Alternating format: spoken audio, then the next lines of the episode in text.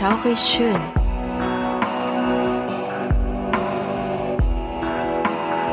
Gruselstunde per Anhalter. Der einzig wahre Podcast, der dir das Gruseln lehrt.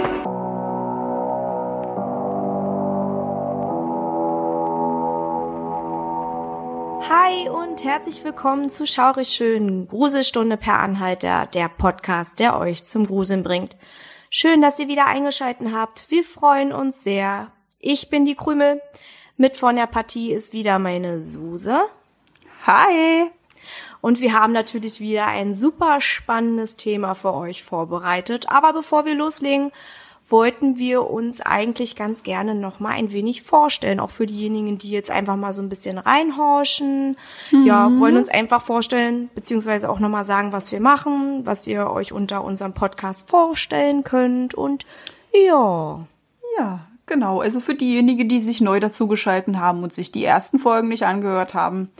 Ja, ich bin die Suse und da haben wir uns ja schon vorgestellt. mit von der ja. Ist natürlich die Krümel. Ja. Und ja, was wollen wir mit unserem Podcast erreichen? Oder was machen wir eigentlich bei unserem Podcast? Wir nehmen mystische, gruselige und auch ein bisschen Crime-Sachen auf und stellen die euch vor. Also alles das, wofür wir uns so interessieren. Genau, ja. Ein gemeinsames mhm. Interesse sozusagen von uns und das wollen wir einfach sehr, sehr gerne mit euch teilen für alle, die so ein bisschen gruselbegeistert sind. Also wir haben auf jeden Fall immer irgendwas für irgendjemanden dabei. Also für diejenigen, die sich jetzt vielleicht nicht für die Geistersachen interessieren, aber für Crime-Sachen, da haben wir immer was dabei. Und es mhm. ist ganz unterschiedlich, wie wir immer so schön sagen, eine bunte Mischung. Für jeden ist was dabei, oder? Richtig, genau. Also es ist wirklich auch eine richtig bunte Mischung, besonders unser heutiges Thema. Da ist so ein bisschen mystisch dabei, da ist Grusel dabei und da ist auch Crime dabei. Hm. Vorab wollen wir schon mal sagen, das Thema ist so komplex, dass wir das in zwei Teile aufteilen, weil wir tatsächlich nicht wissen, wie lang das Ganze wird.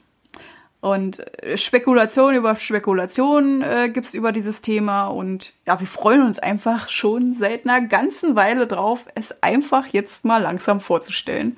Ja. Ich habe bei einigen Podcasts gesehen, dass sie dieses Thema erst ganz, ganz weit später durchnehmen, so als 40. Folge oder so. Also ich glaube, wir sind die Ersten, die das gleich zum Anfang so mit einbringen. Ja, es ist aber auch ein tolles Thema und wir haben uns ja auch schon so oft darüber unterhalten und haben uns ja auch so oft damit beschäftigt, dass wir einfach einfach jetzt ja. Bock drauf hatten. Ne? Also es Richtig. war eigentlich so spontan und ja, wir wissen schon da ein bisschen drüber Bescheid und ähm, ja, das, so ist es zustande gekommen. Und es kommt immer mal wieder was Neues dazu. Also das Thema haben wir jetzt mindestens über zwei Wochen ausgearbeitet. Wir wollten tatsächlich auch die letzten beiden Male aufnehmen, aber es kam immer mal wieder was dazwischen. Daher nehmen wir jetzt einfach mal spontan auf, ja. da wo wir Zeit haben und legen jetzt einfach mal los. Das Thema kannte ich tatsächlich nicht. Das wurde mir vom Bären erzählt vor über einem Jahr. Also vor über einem Jahr ist Quatsch, so lange kenne ich ihn nicht. Aber ja, das war irgendwann Ende letzten Jahres gewesen. Also ich kannte es noch nicht so lange, aber sobald man das Thema kennt, ist man dafür Feuer und Flamme. Ich habe auch letztens mit meiner Schwester drüber gesprochen. Die war auch total begeistert. Sie kannte es auch nicht. Aber sie sagt, hm. es ist super unheimlich. Ja, es ist super unheimlich, super gruselig und einfach mystisch. Absolut. Ja, ähm, wir wollen noch mal kurz mit einwerfen für den einen oder anderen, der jetzt nicht mit dem Begriff Bären anfangen. Das ist ein ja. Deckname für Susis Freund. Ja. ich nenne sagen. ihn immer Bär. Ja, also wenn ihr den Bären hört, das ist einfach nur mein Partner. genau. Und ich möchte dann auch noch mal dazu sagen, ich habe mich ähm, vor einigen Monaten mit diesem Thema befasst. Ich habe nämlich einen Artikel in einer Zeitschrift ähm, darüber gelesen und mhm. war auch absolut Feuer und Flamme, so wie du. Ne? Also das, das ja. hat ja alles Mögliche. Das ist sowohl mysteriös, wie wir auch schon gesagt haben, als auch gruselig und einfach nur furchtbar, was da mhm. passiert ist. Und ja, wir wollen euch jetzt auch nicht allzu lange foltern. Wir, ich würde einfach mal sagen, wir, wir führen jetzt einfach mal so ein bisschen ein. Um was geht's denn, Suse? Erzähl uns mal. Das mache ich gerne. Also, unser heutiges Thema behandelt ein Mysterium, das selbst 60 Jahre nach dem Unglück immer noch nicht aufgeklärt wurde. Im Januar 1959 machte sich eine Gruppe junger und motivierter Skiwanderer auf den Weg in den eisigen Tod. Viele wissen wahrscheinlich jetzt schon, um was es geht. Wir sprechen über das Unglück auf dem Diatlov-Pass. Ja, der tragische und sowohl mysteriöse Fall der neuen Wanderer übt bis heute noch enorm Druck auf die ehemalige Sowjetunion aus. Viele glauben an eine Verschwörung und wünschen endlich eine geeignete Aufklärung des Falles. Und andere glauben an übernatürliche Ereignisse, die die Wanderer in den Tod trieben. Neun Wanderer, keine Überlebenden. Das Geheimnis des Djatlov-Passes wurde für immer mit ins Grab genommen. Hm. Das Unglück ereilte sich im Jahr 1959 im nördlichsten Ural der Sowjetunion zwischen Komi und Oblast. Die Reise soll über den Berg Cholasjachl zu Deutsch Toter Berg führen. Eine Bedeutung, die zur bitteren Realität wurde. Heute ist dieser bekannt als Djatlov-Pass, benannt zu Ehren des Führers der Skigruppe Igor Djatlov. Igor Djatlov hatte die Wanderung zu Ehren des 21. Parteitages der KPDSU, Kommunistische Partei der Sowjetunion, geplant und wurde von dem Sportverein des Polytechnischen Institutes des Urals organisiert. Es sollte seine bisher größte Wanderung sein, die er jemals geplant hatte und wurde mit ca. 16 Tagen angesetzt. Die Wanderung wurde mit der Schwierigkeitsstufe der Kategorie 3 eingestuft. Die Kategorie 3 ist die höchste Stufe. Alle Teilnehmer mussten an die 350 Kilometer mit Skiern die Berge Otorten sowie, ich weiß nicht, wie es ausgesprochen wird, Oshko Chakur bewältigen. Zwei Frauen und acht Männer, alles Koryphäen in diesem Gebiet, waren die Auserwählten dieser exklusiven Wanderung. Die Truppe kannte sich bereits seit Jahren und hatten auch schon einige Touren zusammen gemeistert.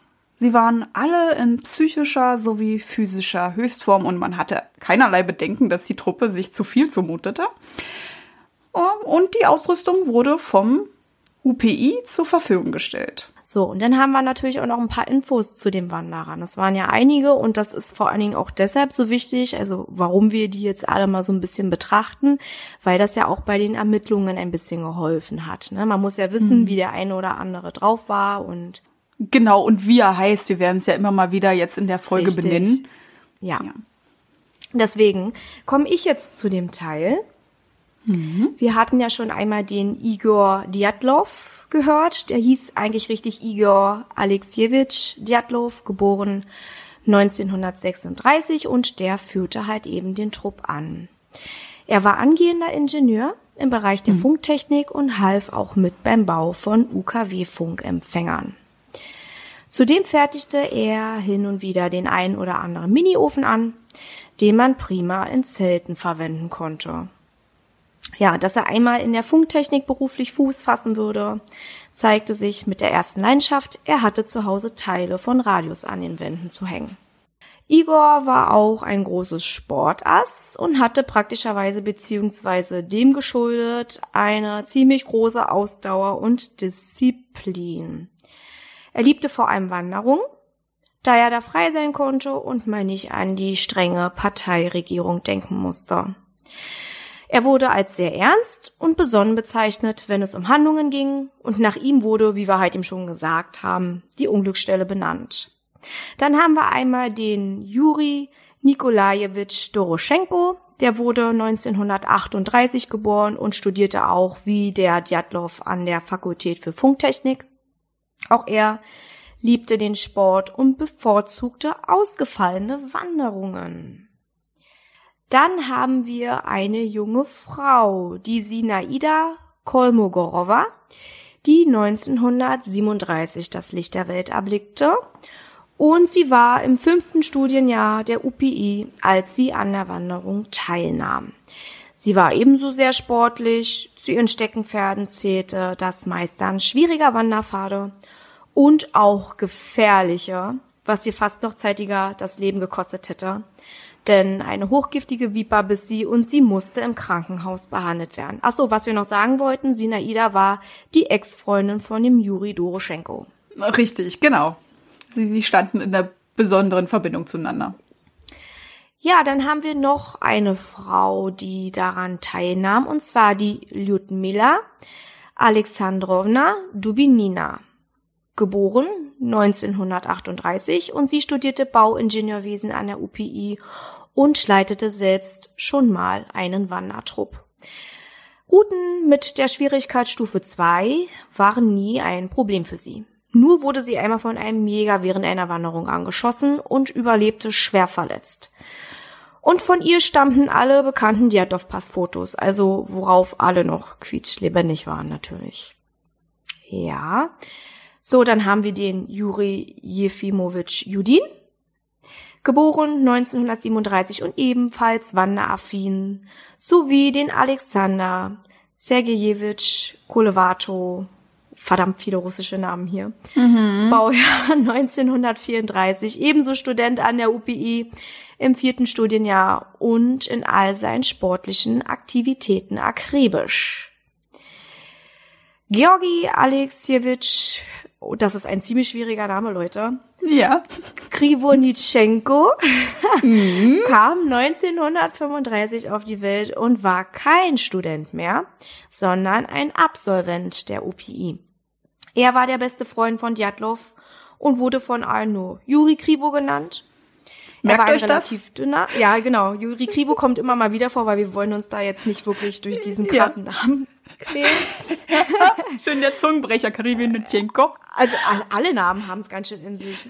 Also ja. wenn da irgend, irgendjemand dabei ist, der der russischen Sprache mächtig ist, bitte erschlagt mich nicht innerlich. Oder ja, uns. Genau. Wir geben unser Bestes. Ja, ja und dieser, dieser ähm, Krivo, beziehungsweise der Juri, der war der beste Freund von Djatlov und der war halt eben ein ziemlich dünner, ulkiger Typ, so mit Segelohren.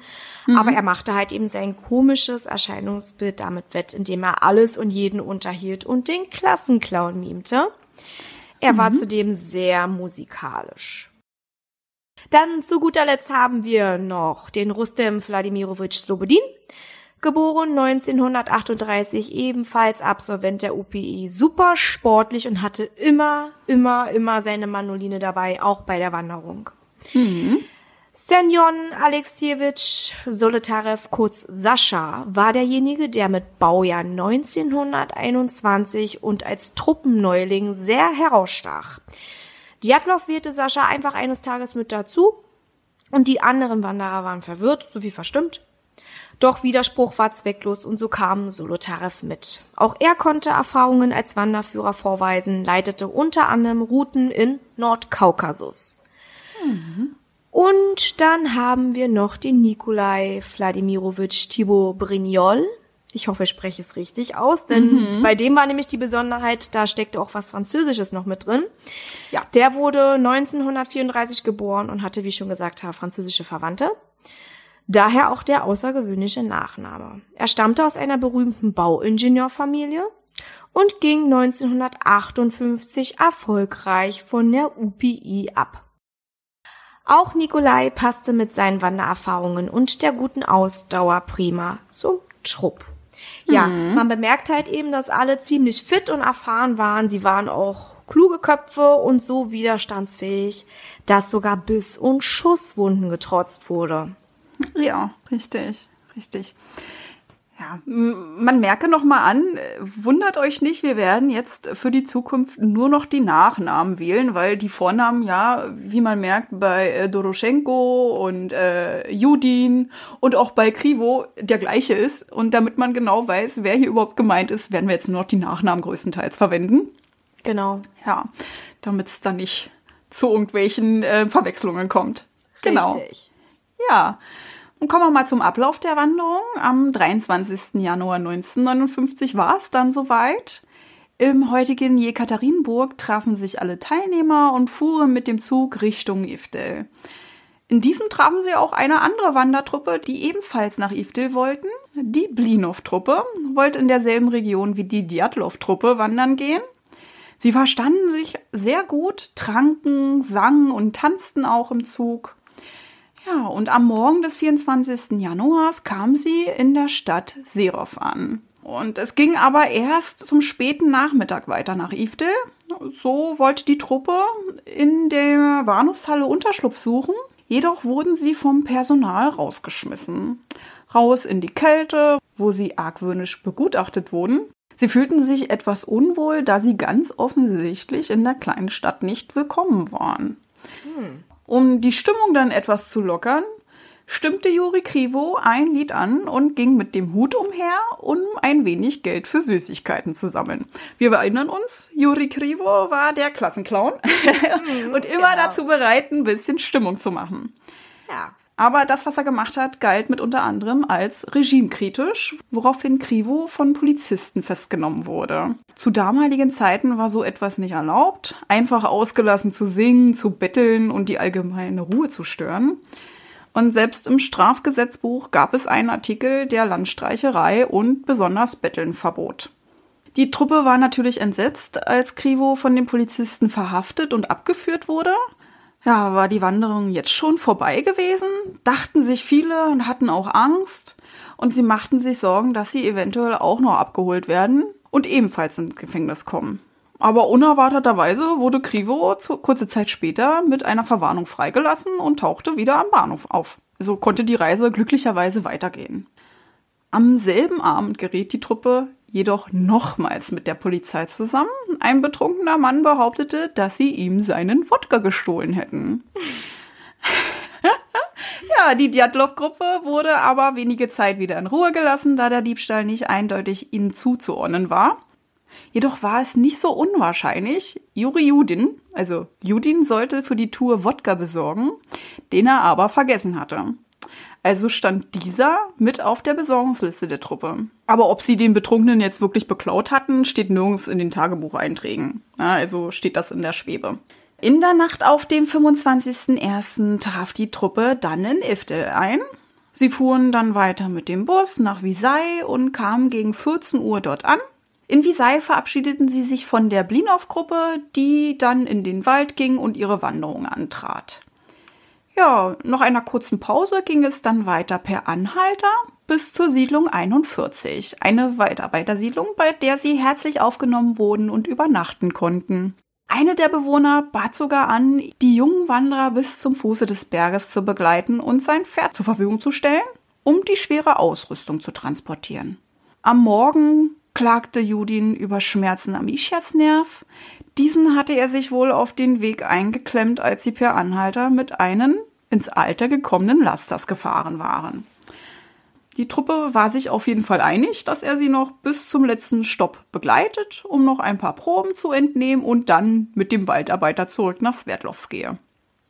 Ja, und auf Skiern entlang des Otorten auf Mansen geh nicht dorthin, liefen sie bis zur Siedlung 2, eine verlassene geologische Forschungssiedlung am Fuße des Berges Cholatsache. Oh, ich weiß gar nicht, ob das richtig ausgesprochen ist, aber das wird schon passen. Wird schon passen, ja. Ja, genau. Da bereits der Abend anbrach, suchten sie Schutz in einer Hütte, deren Fenster noch in Stand war, und schliefen letztmalig auf festem Untergrund. Am 27. Januar verabschiedete sich die Truppe von Judin und dem freundlichen Waldarbeiter, der sie bis dahin begleitet hatte. Fotos von der Verabschiedung ist im Internet zu sehen. Also da gibt's einige Fotos, wenn ihr mal gucken wollt. Ja, die Reise wurde also ohne Judin weitergeführt und die Wanderer wollten bis zum 14. Februar 1959 in Visay eintreffen, dann sich beim UPI mittels Telegramm melden.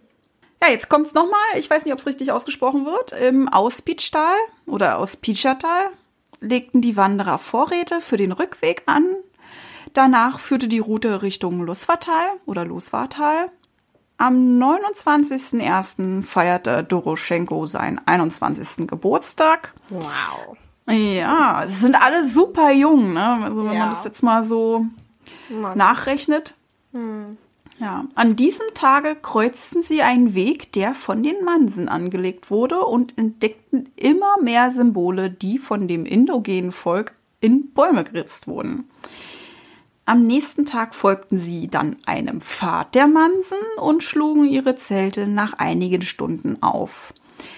Ja, Krivo und Kolmogorova hielten an diesem Abend Wache und hatten sich tatsächlich am Lagerfeuer die Sachen angesenkt.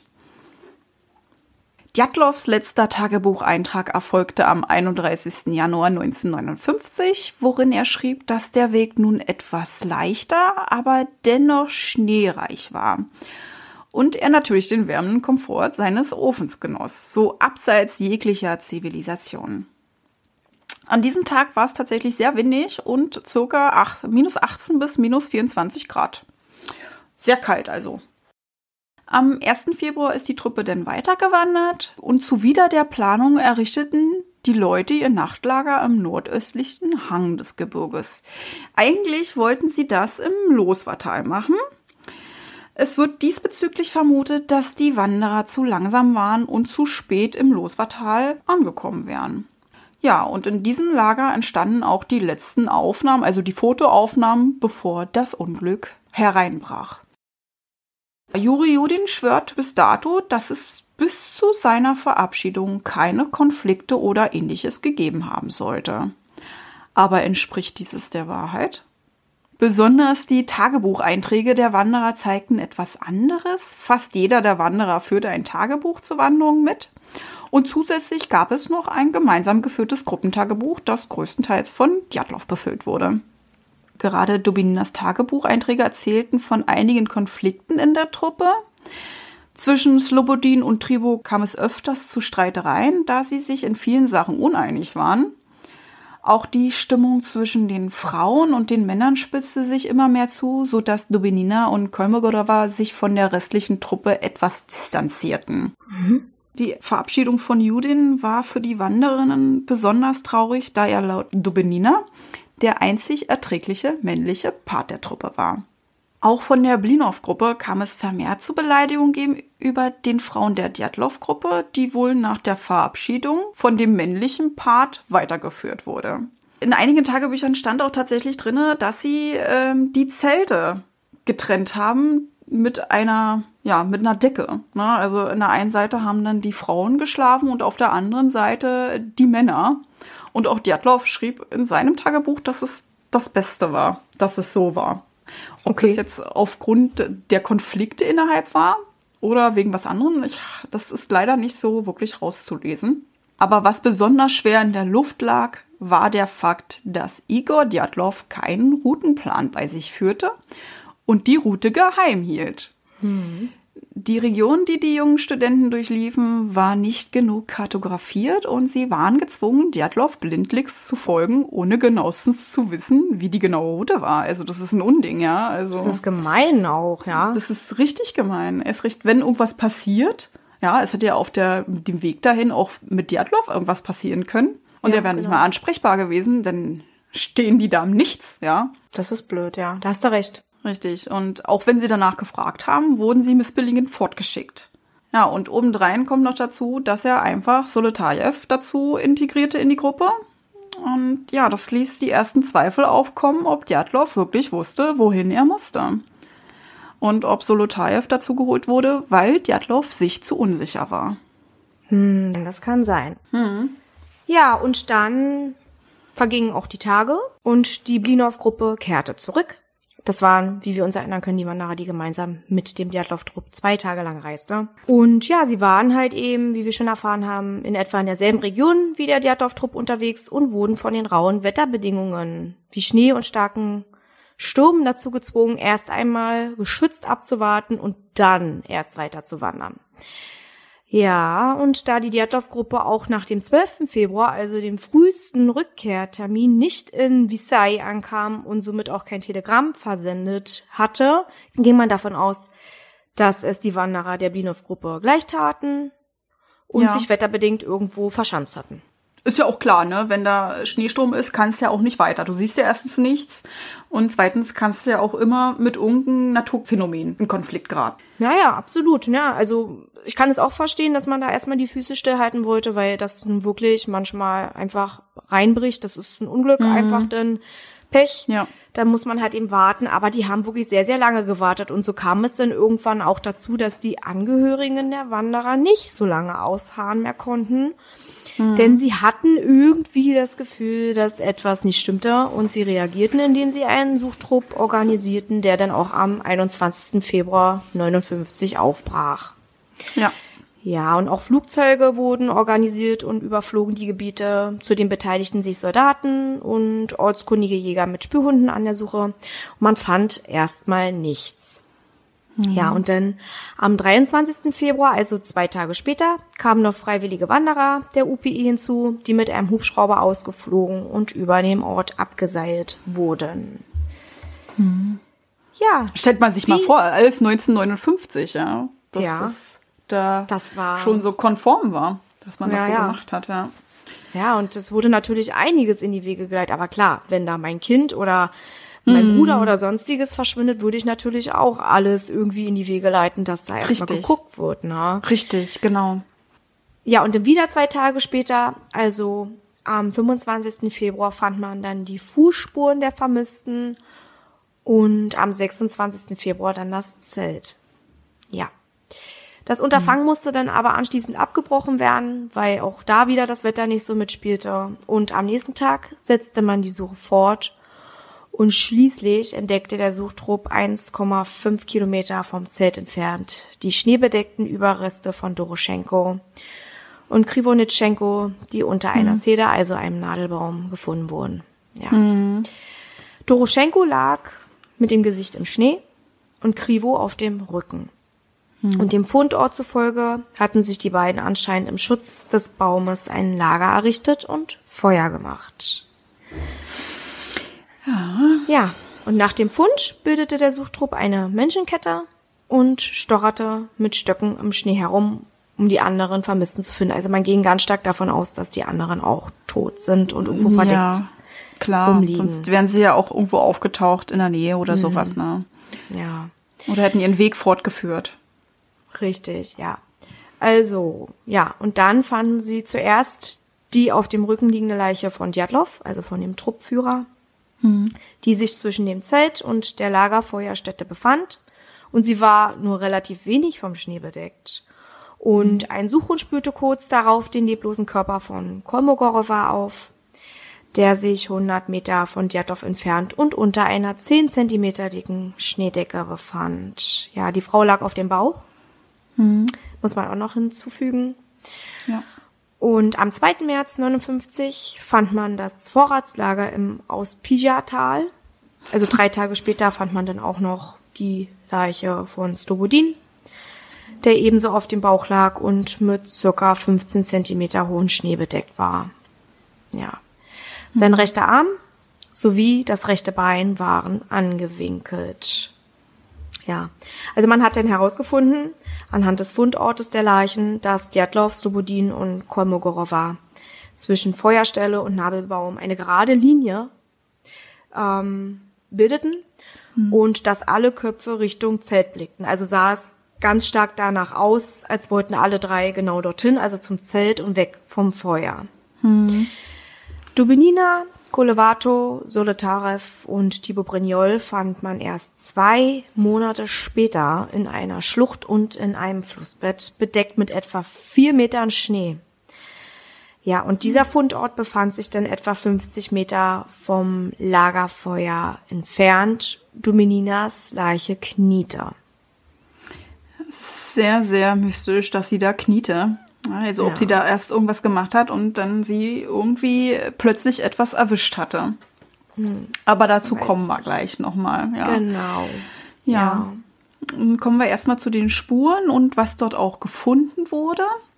Ja, also als das Zelt entdeckt wurde, zeigte der Zelteingang Richtung Süden.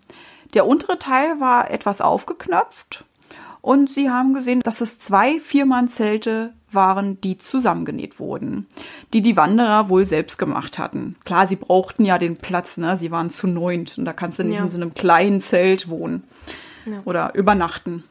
Neben dem Zelt befanden sich ein Eispickel, Skier sowie eine Jacke Diatlovs.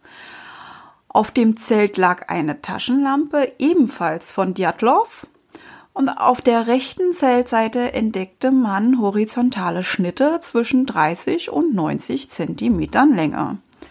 Zudem mhm. gab es einen riesigen vertikalen Schnitt.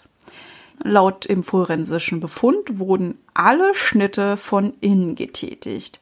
Also die Truppe hat nicht den Eingang beziehungsweise den Zeltausgang genutzt. Sie haben sich quasi aus diesem Zelt geschnitten.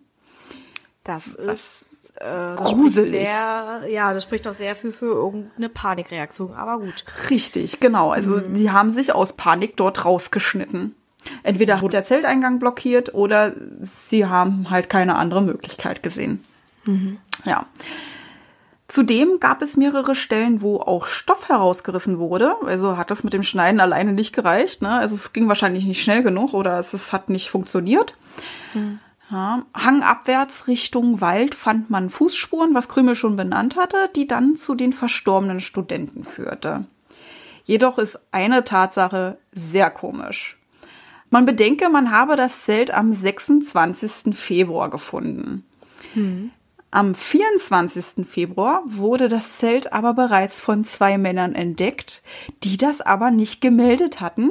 Sie verschwiegen den Fund und sie sagten, sie hätten nirgends Spuren der Wanderer gefunden, sodass sie davon ausgingen, dass es nicht deren Zelt war.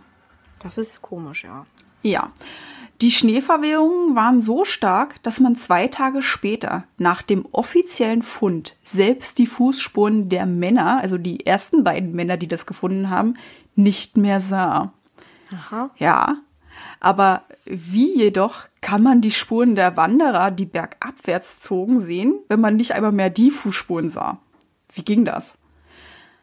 Hm. Ist schon sehr merkwürdig. Ja. Ja, und obwohl es sehr kalt war, also bis zu minus 30 Grad und windig war, waren die Toten nur leicht bekleidet. Einige hatten keine Schuhe mehr an oder waren lediglich mit einem Hemd bekleidet. Also das fand ich am gruseligsten und am furchtbarsten von allem, weil das Ja. einfach völlig Absurd ist. ist. Ja. Ja, dass du leicht bekleidet raus in die Kälte rennst. ja. Oh mein Gott. Ja. Da macht man sich schon ernsthafte Gedanken. Man, man äh, überlegt die ganze Zeit, wie und kalt und leicht Ja. bekleidet und was ist da passiert? Naja, es recht, stellt man sich vor, die müssen ja eigentlich schon bei der Kälte auch schon im Zelt gefroren haben. Ja. Ja. Ja, ja, Dann waren genau. sie kuschelig und äh, haben sich schon bettfertig gemacht und dann hat irgendeine höhere Kraft sie aus diesem Zelt rennen lassen. Ob sie Mhm. jetzt gerannt sind, keine Ahnung. Man fand ja so eigentlich keine Fußspuren außer irgendwie hangabwärts, ne? Aber es ist sehr merkwürdig alles. Ja gut, aber es gibt ja da auch noch so ein paar Ideen, wie es dazu kam, ne? warum die so Richtig. spärlich bekleidet waren. Aber dazu kommen wir später. Ja, dazu kommen wir gleich, ja. Also eigentlich auch schon jetzt, ne? Weil man fand heraus, dass die letzten vier Leichen Kleidung oder Fetzen von Djatlov, Kolmogorova, Doroschenko, Krivo und Slobodin anhatten. Diese mussten sie den anderen Toten wohl abgeschnitten oder ausgezogen haben. Natürlich, um sich zu wärmen. Tote brauchen keine Ja. Kleidung mehr. Genau. Ja. Und dann gab's ja auch noch die Idee, ich weiß nicht, ob das jetzt weiter unten noch kommt, deswegen meinte ich ja später, Hm? dass Leute, die kurz vor dem Erfrierungstod stehen, sich auskleiden, weil sie Hitzewallungen bekommen. Richtig, genau. Nee, das steht tatsächlich nicht da. Genau. Aber das kann man so drin lassen. Sehr gut. Ja. Es gab keinen Hinweis auf weitere Personen, die am Unglücksort waren. Alle Personen, auch die Verletzten, verließen das Lager eigenständig. Ja, an der besagten Zeder, unter der Krivo und Doroschenko gefunden wurden, fand man in mehreren Metern Höhe abgebrochene Zweige sowie Haut- und Muskelgewebe, das klar der beiden Toten zugeordnet werden konnte. Schon sehr merkwürdig. Ja, also das spricht dafür, dass sie da oben hingeklettert sind und ja, entweder Schutz suchten oder sich versteckt haben. Weißt du, was ich erst dachte, als ich das gelesen habe? Dass denen irgendwas zugestoßen ist, weil die wurden ja dann natürlich auch, waren ja nicht alle irgendwie unverletzt. Dazu kommen wir auch gleich noch. Ähm, ich dachte erst, da wurde irgendjemand so schlimm verletzt, dass das bis nach oben gespritzt ist. Und ich dachte mir so, oh mein Gott, das klingt ja furchtbar. Ja. Aber dann, als du denn damit kamst hier mit, meine Güte, Krümel, die sind einfach hochgeklettert wahrscheinlich, da dachte ich mir so, oh Gott, Krümel denkt schon wieder an unsere Voll das Splatter, ey. Splatterverständnis. Ja, aber es, es spricht tatsächlich dafür, auch durch die abgebrochenen Zweige und tatsächlich das, was Ja. sie auch an den Leichen gefunden haben, dass sie hochgeklettert sind. Ja. Aber fünf Meter. Na, ähm, äh, warum musst du fünf Meter klettern? Selbst bei einer Lawine nicht. Es war seichtes Gelände. Musst du nicht so hochklettern. Ja, Weiß also. nicht. weiß ich, das war wahrscheinlich auch einfach nicht so hier von wegen, oh, ich ähm, gucke jetzt mal, wie viele Meter ich jetzt hier mache. Ich glaube, die haben Ja. einfach nur gemacht. So hoch einfach wie möglich. nur gemacht. Ja, Ja, einfach so richtig. viel möglich, weil das kann, das ist ja jetzt nicht schlimm, ne? Also je Ja. höher, desto besser eigentlich, ne? Ja. Aber ja, gut, okay. Also man weiß ja nicht, was vorgefallen ist, bis heute nicht. Richtig, genau. Aber man hat so ein paar Möglichkeiten, die man so denken könnte, was jetzt noch genau ist. Ne? Aber das werden wir in der Diskussionsrunde Teil 2 aufnehmen und nochmal aufbringen. Meine Schwester hat mich auf eine sehr gute Idee gebracht, was auch erklären könnte mit einem anderen Phänomen, aber das besprechen wir in der Folge 2. Gut, dann behalte ich das mal im Hinterkopf und spreche dich dann einfach nochmal drauf an. Genau, ja, also Mhm. Nochmal an dieser Stelle, Folge 2 gibt's dann unsere fette Diskussionsrunde wieder. Richtig, genau. Oh, unser Kopf brennt, das kann ich jetzt schon mal sagen. Also meiner ist äh, zum Platzen voll. Und es muss einfach nur diese Information loswerden. Ja. Ja. Können wir bald machen, Suse, können wir bald machen. Und die Ja. Leute sind ja dann wahrscheinlich auch so, dass sie sich so denken, also jetzt ihr Hörer meine ich damit, Ja. ähm, dass ihr euch ja wahrscheinlich auch so denkt, oh mein Gott, also das sind ja auch so viele Sachen, die so widersprüchlich teilweise sind und auch so, wo man sich so denkt, ja. wie zur Hölle ist das passiert? Na? Richtig. Aber gut, Wie konnte ähm, das machen wir jetzt, ja. Genau, und jetzt machen wir einfach mal weiter. Genau. Ja, auf jeden Fall in der Nähe von der Zeder haben sie auch Stümpfe von gefällten jungen Nadelbäumen gefunden. Und sie gehen davon aus, dass sie das gemacht haben, um den Sichtschutz zu bauen und das Lagerfeuer zu legen. Jetzt kommen wir aber mal zu der Obduktion, also das Interessante an der ganzen Sache und dass auch so viele Widersprüche gibt. Ja, Djatlov, Doroschenko, Kolmogorova sowie Krivonitschenko wurden in Ivdel am 4. März 1959 obduziert. Laut Gerichtsmediziner starben alle sechs bis acht Stunden nach der letzten Mahlzeit. Also sind sie relativ zeitgleich gestorben. Ja. Doroschenko hatte unzählige Blutergüsse, Hautabschürfungen, Prellungen sowie abgesenkte Kopfhaare und abgefrorene Finger plus Zehen. Also abgefrorene Finger und Zehen. Also Blutergüsse und die Hautabschürfungen würden tatsächlich ähm, zurückzuführen sein, dass sie da auf die Zeder ge äh, geflüchtet sind. Ja, also das ist das Haut- und Muskelgewebe, was dort hinterlassen wurde. Ja, jedoch ähm, klaffte an seiner rechten Seite ein 23 Zentimeter großes Loch. Und am seinem linken Innenschenkel ein 13 Zentimeter großes Loch. Ist schon sehr merkwürdig. Ja, laut Gerichtsmediziner starb er aber an Unterkühlung. Muss man nochmal anbringen, hatte er seltsamerweise zu wenig Urin in der Blase, was gegen diese Behauptung spricht. Also Erfrierende sammeln ganz, ganz viel Urin in der Blase an. Und darin, dass er kein Urin in der Blase hatte, spricht irgendwie dafür, dass der Körper noch sehr, sehr lange warm war und gearbeitet hat. Mhm. Also es ist ein bisschen komisch. Man fand aber an seiner Wange gräulich schaumige Flüssigkeit, von der man ausgeht, dass es von einem Lungenödem kam. Aha. Aha, aha, Genau. aha. Ein Lungenödem, erklären wir mal, ist eine Ansammlung von Wasser in der Lunge, die bei Herzerkrankungen vorkommt, jedoch nur langsam voranschreitet. Ist relativ unwahrscheinlich, dass er, er kann ja natürlich äh, unerkannt herzerkrankt sein, aber dass es gerade dort ausbricht, ist schon sehr merkwürdig. Ja. Ein Lungenödem kann aber auch ebenfalls bei Menschen vorkommen, die sich in großen Höhen aufhalten. Also ein sogenanntes Höhenlungenödem. Und das wird wohl eher der Fall sein. Das klingt auf jeden Fall sehr danach, ne? Das passt ja Richtig, so. richtig. Ja.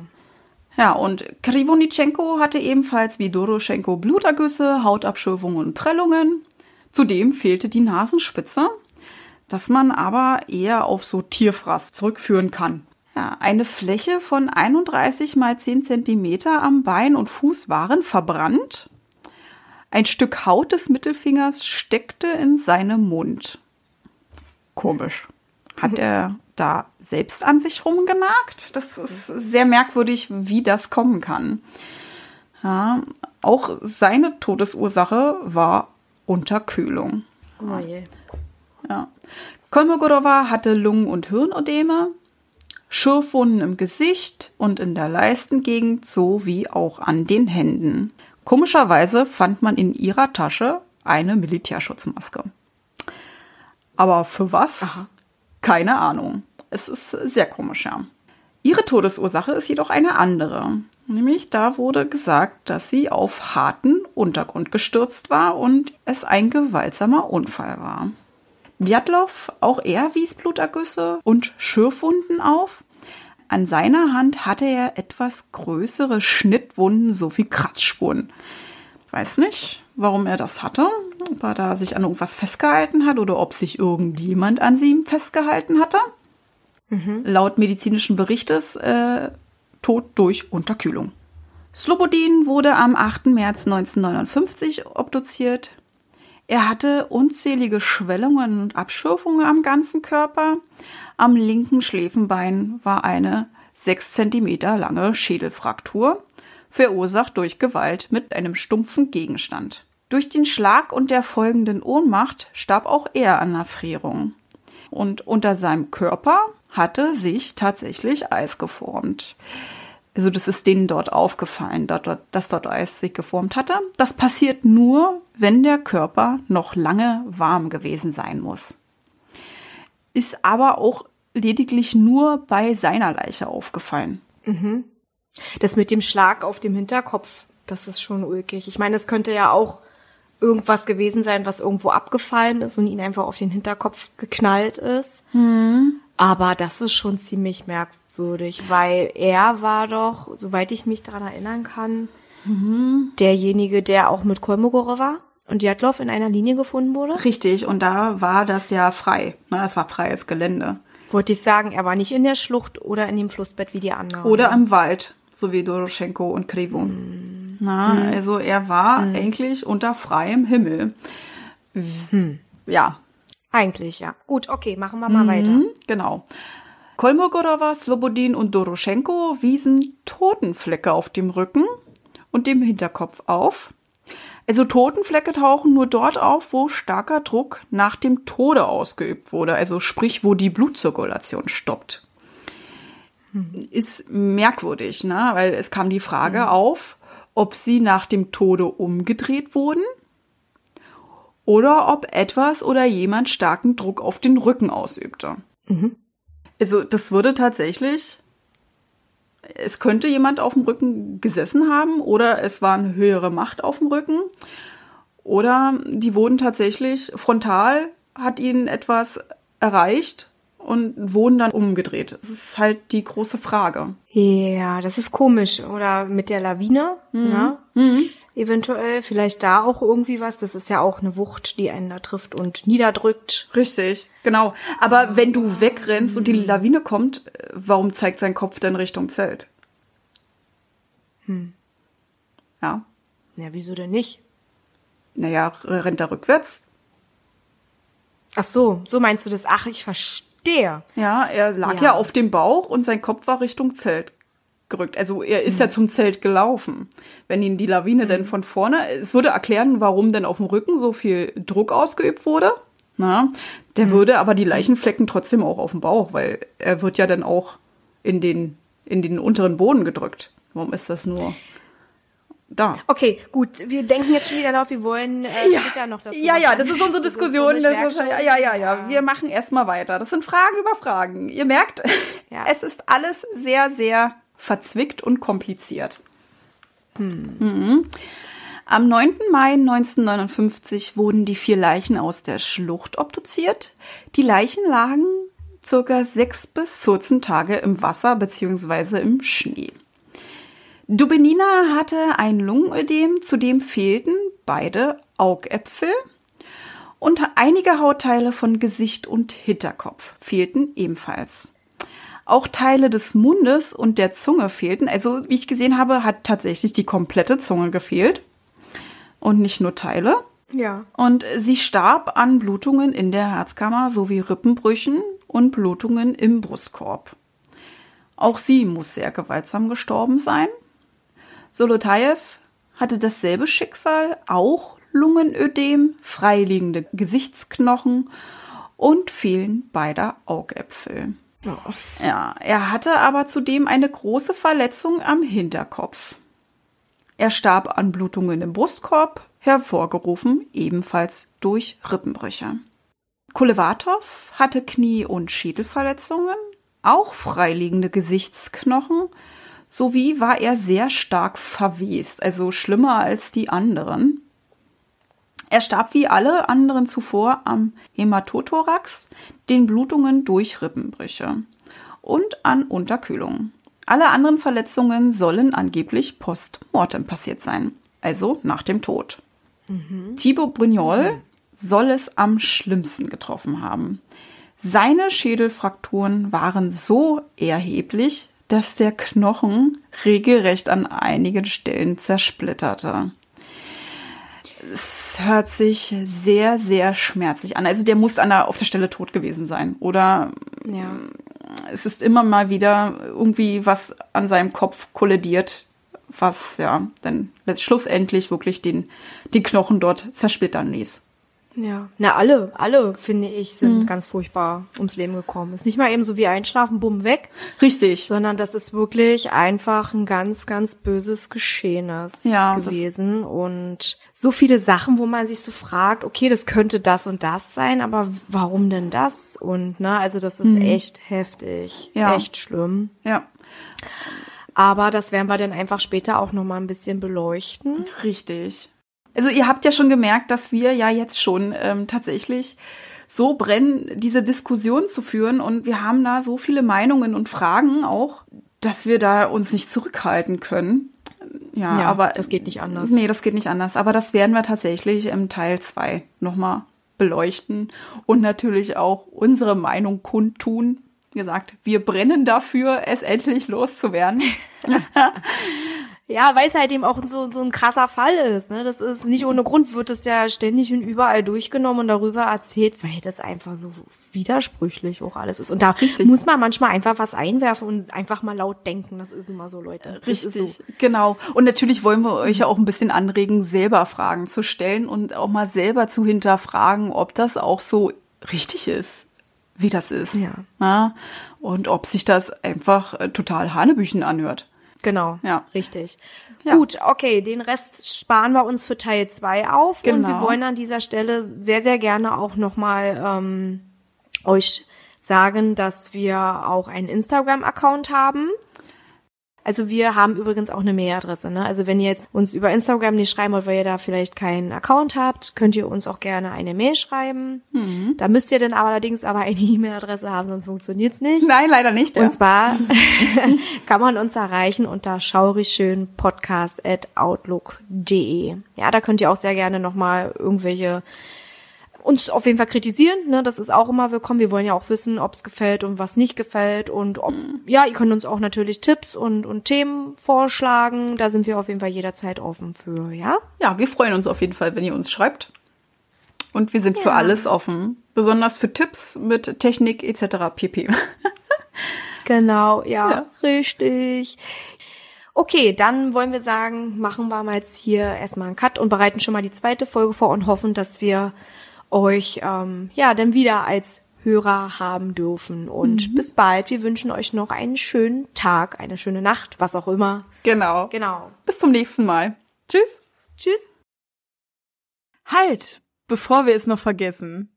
Jeden zweiten Freitag kommen neue Folgen auf Podimo, Spotify und Amazon Music. Über eine Bewertung und Abonnement von euch freuen wir uns riesig. Schreibt eure Gedanken und Meinungen in die Kommentarfunktion, wenn sie vorhanden ist. Sonst schreibt uns einfach unter schaurigschönpodcast.outlook.de. Darüber könnt ihr uns ebenfalls Ideen für Themen vorschlagen. Ebenfalls sind wir auch auf Insta vertreten unter Schaurig Schön Podcast, also sucht danach. Hier erfahrt ihr alles über Änderungen, Neuigkeiten und vieles mehr. Wir freuen uns, wenn wir euch dort wiedersehen und ihr unseren Podcast supportet.